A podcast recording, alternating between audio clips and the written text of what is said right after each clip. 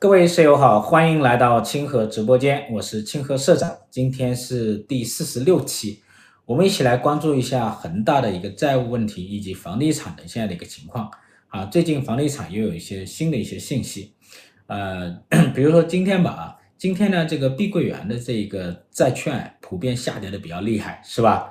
啊，有一些下跌百分之二十，有些下跌百分之十八，有些下跌百分之十七，还有一个下跌百分之二十九。这个盘中已经什么停牌啊？停牌，就是这个这个一个债债市的又是一个普遍的一个下跌啊，债市的危机啊还是没有化解啊。另外一个呢，就是最近市场上啊，特别是今天啊，市场上就传的比较厉害，就是说这个中国可能会出台大规模的一个房地产的一个救市政策啊，说是这个棚改二点零是吧？棚改二点零，然后这个呢，主要是先有什么呢？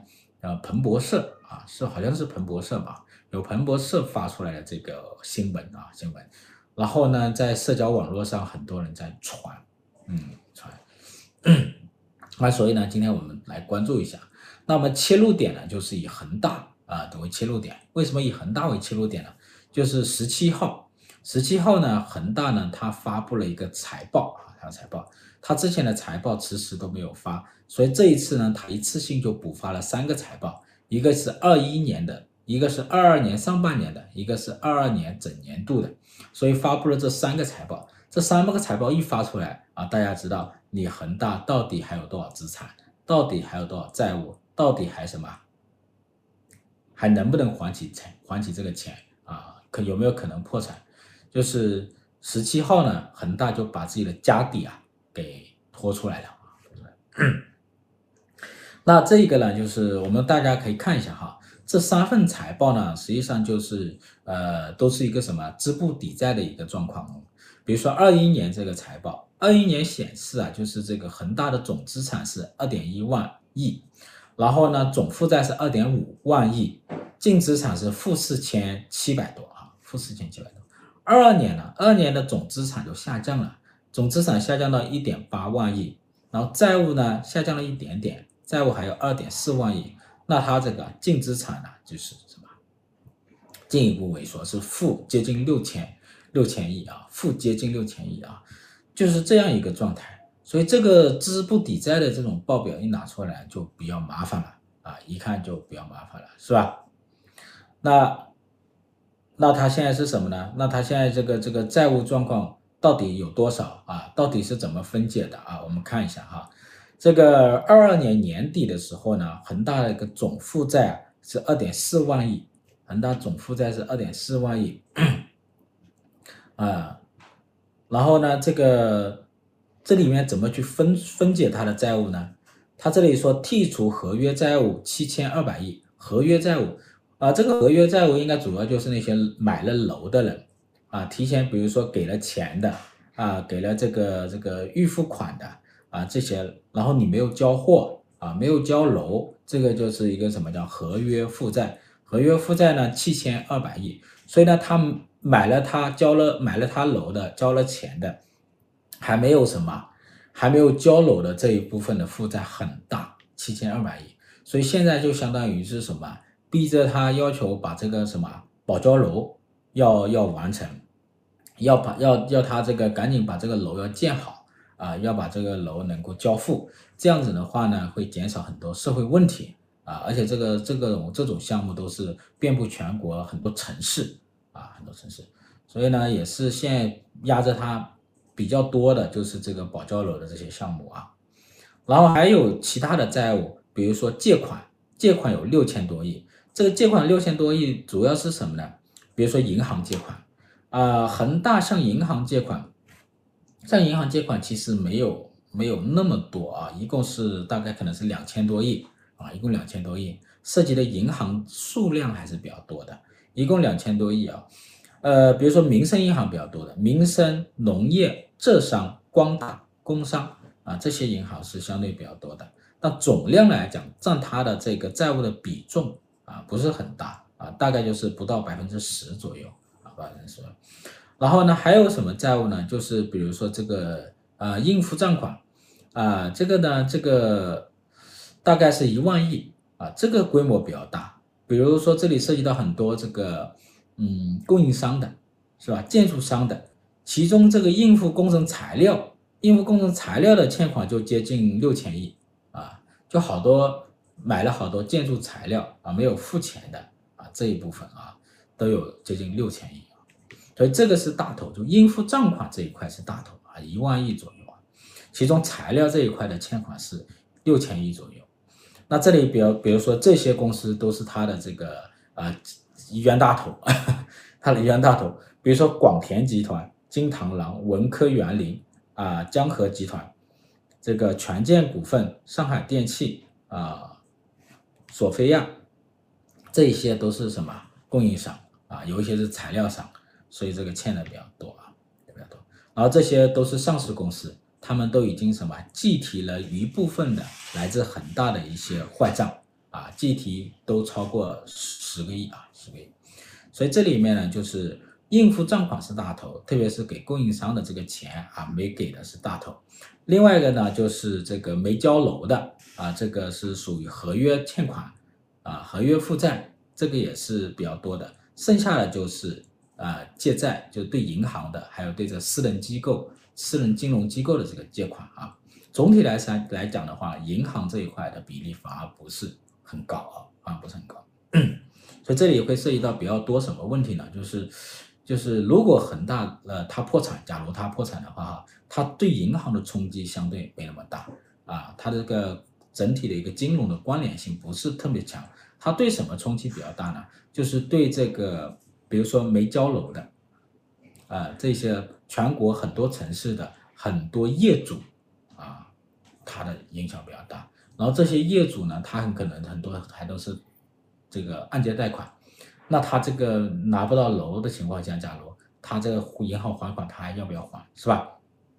还有就是他的供应商啊，供应商这些应付账款大概一万亿左右，这规模很大，光材料就六千亿。那这些公司拿不到钱。往后它能不能往下什么？往下，往下继续的运营下去啊？这也是一个问题啊。那现在拖已经拖到了两三年了啊。那现在就是恒大来讲的话，它的现金很少了啊，它的现金只有一百多亿啊，一百多亿。然后这个还有三百多亿呢，是被监管的一个账户。所以呢，就是这家公司啊，实际上就按目前来讲，就按目前来讲的话呢。它很艰难，可以说很艰难，就是 现金非常的少，现金连付这个利息应该都不够啊，不够。然后它这个二点四万亿的这个债务，如果除掉它的一个资产的话，它净资产是负的六千亿啊。然后它现在的销售也比较差，这种公司的话，它就比较难了。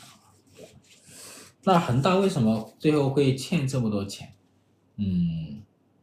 这里面啊，其实恒大这家公司相对来讲比较特殊，它在广州是吧？它在广州，它跟很多广州的这些企业、房地产企业都不太一样。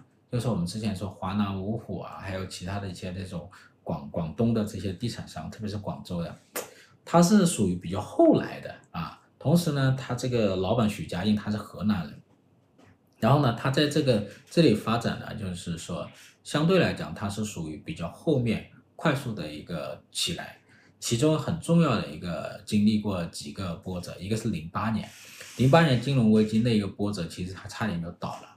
后来有很多传说啊，说去香港融资，然后又傍上了什么，然后然后这个发生。那其中大规模扩张的时候，其实是一五年，就是棚改货币化的那一波，棚改货币化那一波，恒大就迅速的扩张。其实有一大堆企业。像恒大一一样那那一波快速的扩张，啊，有一些企业是相对谨慎，比如说像万科他们就相对相对谨慎一点啊，但是还有好多企业都是在那一波迅速的扩张，主要是向三四线城市扩张。为什么向三四线城市呢？一个原因就是三四线城市啊是是当时这个棚改货币化推起的主要的一个市场啊，主要市场，所以棚改货币化那一波就把三四线城市的房价给翻了个倍。啊，那很厉害，全国有那么多三四线城市，是吧？然后第二个呢，很重要原因就是房地产这一种市场啊，它其实是有高度的地区的垄断性，你比如说一家地产公司，你可能在当地你很厉害啊，比如说你当地是地头蛇，你的关系很硬，但你跑到那个地方呢，那个地方人家有地头蛇，是吧？你你要拿不太容易的，就是说你要什么？你要跟当地的关系、政府关系搞好，能够拿到地，还要跟高当地的啊一些势力关系搞好，能平衡利益，其实是不容易的。那么去三四线城市呢，相对有可能。为什么呢？三四线城市相对来讲，有些三四线城市在搞棚币化、棚改货币化的时候，在这一这一波时候，它需要引进一些大型的开发商，一下把整块土地、整个片区给什么建起来、带起来，所以它需要，这是一个。第二个还有很重要的是，他们的策略都是什么？都是什么？都是往郊区里拿地。郊区拿地相对来讲的话，它的利益角逐就没那么严重。那一般本地的地头蛇，他都可以拿到什么好的地段嘛，没必要去郊区跟这个碧桂园和恒大他们去抢嘛。那碧桂园、恒大呢，他们就是什么往郊区开发，这样的话，三四线的郊区拿大片的地，成本又低，然后呢，容易什么，容易更更容易拿到，更不容易有什么地方的利益的一个什么角逐。所以呢，他们呢其实是什么？呃，能在全国三四线城市其实是攻城略地，可以说是遍地开花。你看很多三四线城市的这个郊区都能够看到大盘，就那种恒大和碧桂园的这种大盘啊，都可以看到。然后呢，他们使用的是一种高周转模式啊，所谓高周转模式就从什么拍地，然后到什么开盘，他们用很短的时间，比如说六个月。八个月啊，这么一种高周转模式，它高周转模式的好处是什么？好处就是什么？就是它能用很少的资金，然后呢，通过极高的效率来提高它资金的一个周转率。这样子的话呢，是可以什么？这样子可以吗？最大化的这个资金的利利用程度可以提高，然后呢，可以实现就大家很多人所说的空手套白狼啊。因为我这个资金拿到之后，那我下一个就买下一块地，下一块地一买到之后呢，我就抵押，一抵押贷款马上又什么，马上又开工啊！一开工这一边五个月、六个月之后呢，那边又什么提前预售，一预售拿到资金又投入到下一块地啊，下一块项目。那这样子的话呢，就通过这种六个月、八个月的这种高周转模式啊，就不断的去滚动，这样子就可以在全国什么，啊，攻城略地。攻城略地，所以它的好处就是资金的使用率非常的高，非常的高效啊！你可以理解成叫空手套套白狼吧，就是它使用了一部分的资金，其实大家撬动了很多项目啊。还有呢，就是很多地产商啊，想在这一波当中啊，迅速的做大，然后实现大而不倒。这个有没有这种地产商是有这种想法的？很普遍，很普遍，就包括当时的一些中型的地产商。他是想迅速的成为大型地产商，就在棚改这一波当中跑进全国前三十，啊，前二十。他们认为跑进前三十呢，就是什么？是一个安全安全段位。为什么说跑进前三十安全段位呢？他觉得钱按三十的话呢，他有足够大的什么贷款的体量，他就可以什么啊，大而不倒，大而不倒。这样子的话，国家呢，政府呢也不得不救他，银行呢不得不给他持续的提供贷款。然后这这，然后呢，他们也是拼命的向银行贷款。然后这里面呢，它的高周转跟银行贷款一个关系还是这样子的，就是说，呃，它的周转率很高的话呢，它在银行里贷的款呢，它就相对利息很低啊，利息很低。啊，这样子的话呢，它也也有这个好处啊，有好处。所以的话呢，就那一波其实玩的非常野，不仅是向银行贷款了，像这些大型开发商，他们其实是什么，用尽了一切办法啊去融资的。他们觉得当时觉得融到资就能挣钱嘛，融到资拿地是吧，就能挣钱。呃，你想当时除了向银行贷款，向私人机构拿钱。比如说像当时私募，很多私募基金就跑到了什么去啊？跑到楼市里去了啊，跑到项目里去了啊。然后还有什么呢？呃，去发美元债啊，国内的赌住了就发美元债，是吧？发美元债。然后呢，还有内部融资，好多都是内部融资的，就是很多项目经理啊、员工啊，他也卷进去了，卷进去了。然后呢，他们有一套激励机制，就是不断的让你员工的钱在投资的钱不断在里面滚，不断的滚续，不断的滚续。呃，这个就是当时他们其实想尽一切办法的，包括本地融资，就是说他可能跟某一个城市的某一个开发商，他是一起合作开发这个楼盘的，然后又利用开发商在本地的关系搞本地融资，这种什么融资办法他们都想过啊。有一些融资成本还非常的高，啊，在但是在当时觉得能够拿到钱、拿到项目啊，都能挣钱，而且周期变得很短，嗯，变得很短，所以这个就是当时一种高周转啊、高风险这么一种这个这个呃方式。但很很多人想，就是说这个这种这种模式它一个很大的问题呢，就是什么呢？就是它这个这个杠杆率最后会变得非常的高，是吧？变得非常的高。那一旦它的资金某一个环节断了，啊，它整条链可能就崩溃了，啊，整条链崩溃的时候，很多项目都会缺资金，因为你的项目的资金是相互关联的，项目跟项目之间的资金是相互关联的，有一条链断了，那它整条整个条链就断了啊，那么很多项目就。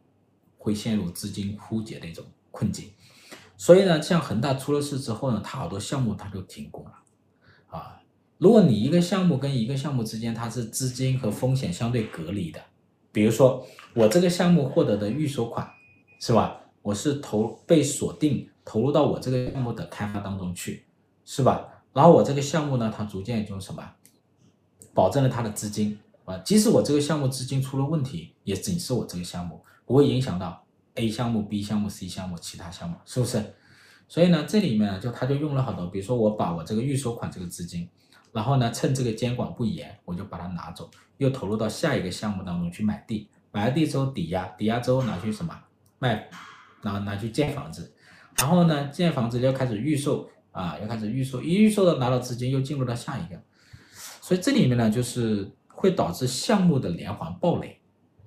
那这个最怕是什么风险呢？就是政策性风险，还有什么金融风险啊？零八年是金融风险，然后我们看这个二零年、二一年开始就是政策性风险。当时这个政策出来就是什么呢？就是整顿整顿这个楼市，整顿楼市。呃，三道红线、五档信贷，这个都很严格。就三道红线和五档信贷这两种政策啊，就直接限制了银行的贷款。啊，包括还有债券市场的融资进入到这个楼市里面去，进入到开发商这里去。那当时的这个恒大就率先就遭遇问题了啊，然后它这个流动性就非常的紧张，所以这个高周转就自然就戛然而止了，因为你没有资金进来了，高周转自然也就崩溃了，那就会陷入一种什么呃这种债务的麻烦，所以。所以当时恒大呢就率先在全国拼命的打折卖房子啊，大概是二零年的年底是吧？拼命的打折卖房子，但是呢，它会引发一个什么问题呢？它越卖越大规模的卖房子清盘，它就会什么资产价格就越跌，然后同时它的股价也越跌。那房子和股价都是资产价格，资产价格越跌呢，就紧接着信用啊，它就会迅速的什么恶化。那大家。呃，媒体也在报道，是不是恒大会出问题了？那大家就会就会什么，对他的信用判断呢，就会什么下调。那银行呢就开始减贷抽贷。那买房的人呢也会考虑他能不能交楼，也减少对恒大的一个购买。那你的资金链就进一步断裂，银行减贷抽贷，买房的人又开始什么减少，资金进一步断裂。进都进一步断裂之后呢，债市上就违约，是吧？特别是美元债违约，那美元债一违约，债市上一违约，信用就坍塌。信用一坍塌呢，你看又大量的供应商又来什么问你要钱，啊，银行又又给你继续给你抽贷，然后呢卖房子越甩卖又越卖不出去，价格又什么越崩溃，价格越崩溃，债务呢又是刚性的，那资产负债率呢反而更高，所以就导致什么越去杠杆，杠杆越高，越甩卖资产，资产价格越跌。是吧？越减负债，资产负债率越高，啊，就到了这种程度，所以这个又叫什么？债务通缩螺旋，这就属于典型的债务通缩螺旋啊。就是你这个去杠杆的过程当中啊，导致了什么资产价格的暴跌啊，导致了这个营业收入的暴跌，导致了利润的暴跌，导致了信用的坍塌啊，然后呢，这几项这几项指标呢，这这几项呢又相互的叠加，相互的踩踏，踩踩踏，它就相当于进入一个什么螺旋，不断的往下掉啊，这个螺旋往下掉的过程当中，就是它的什么负债率啊反而在攀升。在攀升那最终就是什么？爆发这个债务危机。那很多人都在想啊，为什么会突然来一个这一种整顿，然后就就就就相当于什么？就相当于这个政策啊，就一百八十度的一个逆转，是吧？因为当时其实二零年呢，楼市还是非常的火爆的啊，二零年特别是特别是这个疫情之后的那一波反弹。当时深圳的就这个豪宅就秒光了，是吧？然后接下来政策就马上逆转，但是当时的开发商还是处于一个什么高速奔跑的阶段。当时像恒大这些开发商都是属于高周转模式啊，它是高速奔跑的一辆什么？一辆汽车。那流动性限制的这些政策，比如说五档信贷政策呢，它就相当于把那车车轱辘，你们是不是叫车轱辘啊？就车轮子。啊，塞了一根木棍是吧？塞了一根木棍，一下就把车轮子给卡死了，卡死了，那这个就周转不起来了啊，也就是什么翻车嘛，就会翻车。所以大致就是这个意思。为什么会这样呢？我的理解是就这样。其实这个高周转模式啊，它其实有点像什么呀？政府也加入到了这个高周转模式当中去，就是地方政府，地方政府。其实它也很多也进入到这种高周转模式当中去，像恒大这么一跑，它要不断的拿地，是吧？不断的投项目，啊，然后呢，银行要不断给它提供贷款，那么政府呢，它是发包方，是吧？政府它去开发土地，然后呢，利用城投企业去融资，融了资之后呢，然后把这个什么，把这土地买过来，买过来之后去开发，开发之后呢，又把它卖给开发商，卖给恒大这些开发商。所以呢，政府以及政府的融资平台以及政府的银行在这里面呢，成了什么？成了土地的项目的发包方，成了资金的发包方。就是在这个过程中，政府反而是在上游成了上游的一个什么高周转的一环一环，所以这就很危险了，是吧？这就很危险。所以这里面呢，就是当时就是像我们这个监管部门。啊，监管部门，包括银保监会这些监管部门就在喊，是吧？房地产的这个金融风险啊，是有在喊，说当时有什么，有巨大的一个什么，呃，有金融风险，防止它的这个风险外溢到什么银行系统，引发系统性风险，所以当时就不断的在喊，喊了之后就出来这个政策啊，做政策。所以恒大这个债务危机啊，它其实具有普遍性的，它不是说就恒大一家啊，好多开发商。啊，他就属于这样啊。为什么他们拿到地就能挣钱？在当时的情况下是这样的，房价拼命的上涨，是吧？拿到地，而且这个拿到地之后呢，然后呢去建设，周期又很短，六个月就能开卖，然后他就什么？他就这个这个呃，通过这一种方式，他就撬动起来，用很小的资金又撬动起了一个项目，然后呢又能获得很大的回报，因为价格在上涨嘛。当时啊，像恒大这些，啊、这些开发商，一个城市经理啊，他的收入都是以千万为计的，啊，这个你们都很难想象啊。就这些大型开发商的城市经理啊，他都是以千万为计的收入，那是很厉害的，很厉害。而且房地产商、房地产企业，它的管理一般都很粗犷的，就非常的粗、简单、粗暴，啊，因为他们就在这种环境下，通过资金的运作就能挣很多钱。所以他也不需要太精致的管理，反而是越粗暴越狂野啊，越野蛮生长啊，转得越快，赚得越多，是吧？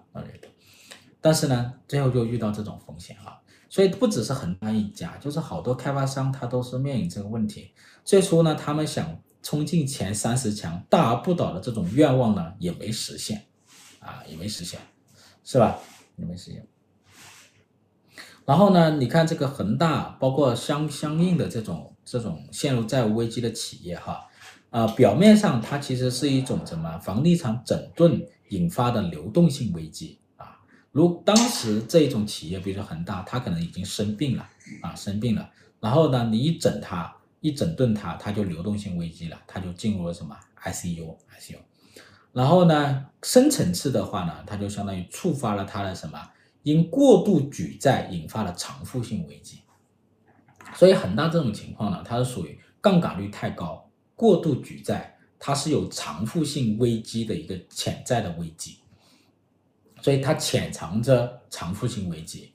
然后呢，一整顿呢，流动性枯竭，就出现流动性危机，流动性危机又进而触发了它的偿付性危机啊，大概就是这样回事啊。那今年呢，房地产就复苏啊，复苏呢就是有两个原因。一个就是去年十二月份啊，十一月份金融十六条啊，这个政策又 又逆转了，然后又说这个救开发商啊，三箭齐发救开发商，然后呢，今年呢，主要的房地产复苏其实是另外一个，就是疫情之后呢，这个社会活动已经开始了，然后供给端的约束放开了，然后呢，之前积压的一个房地产的一个需求得到了一个释放。主要就是什么销售端在带动房地产的一个复苏，主要就是在三月份有一个小阳春，是吧？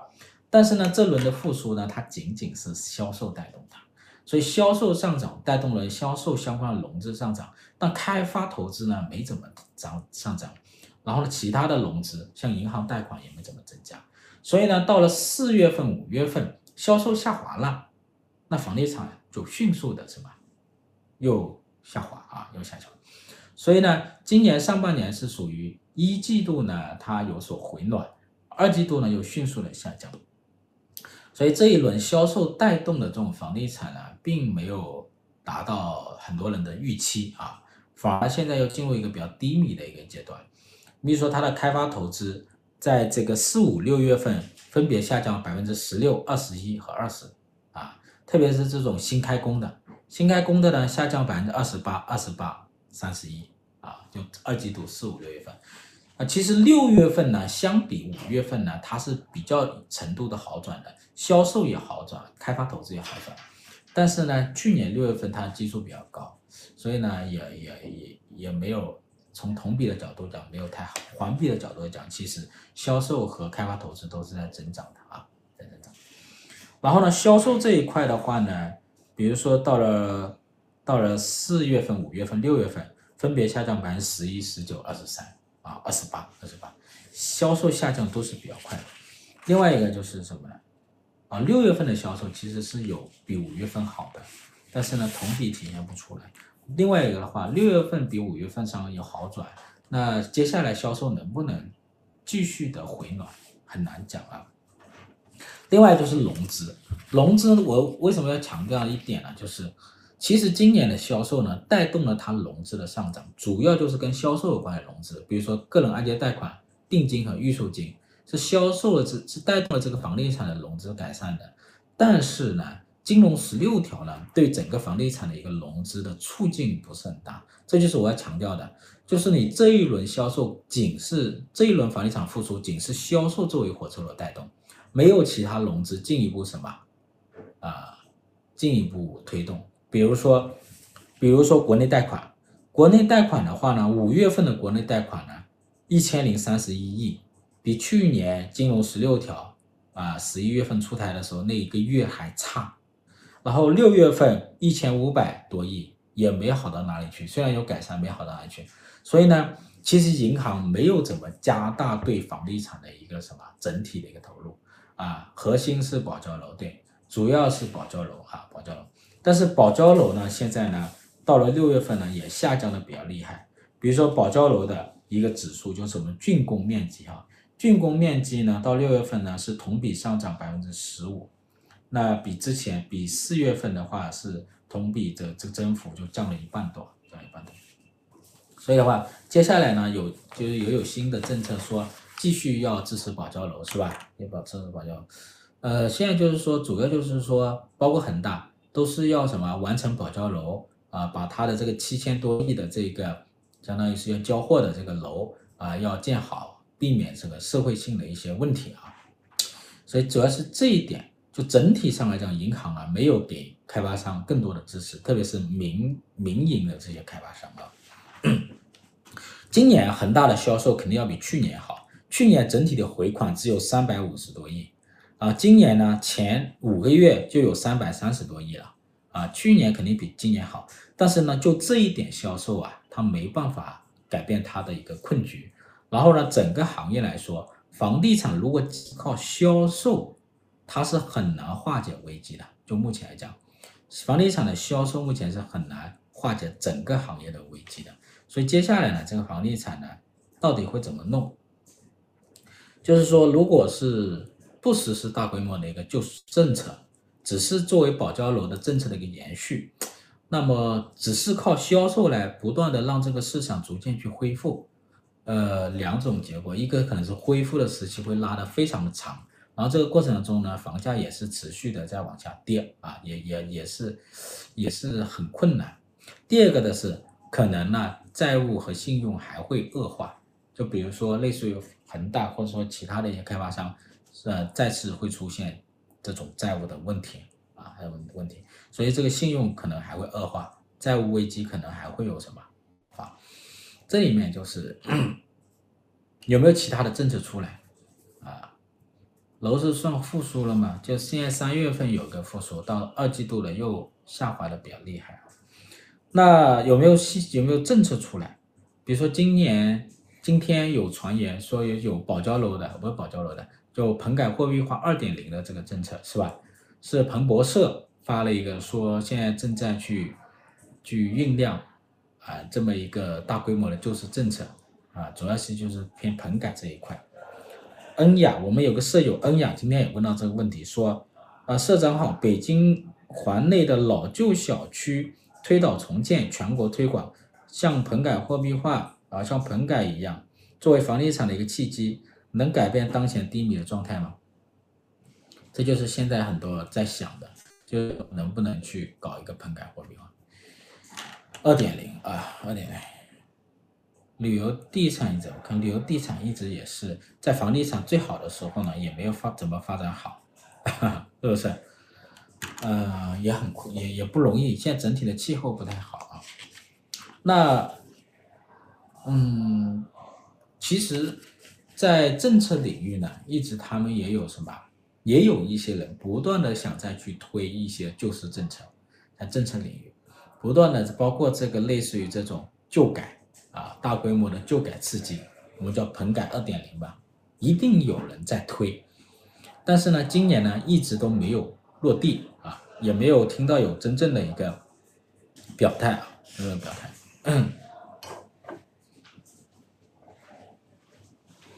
零八年房价上涨是什么原理？零八年房价下跌，哈哈。零九年下半年开始反弹吧，就当时开始四万亿救市了啊。嗯，商业地产购物中心呢，这要看你所在的城市了。一直以来就是过去的话，商业地产购物中心它是什么？跑不赢什么？我们的这个住宅地产的，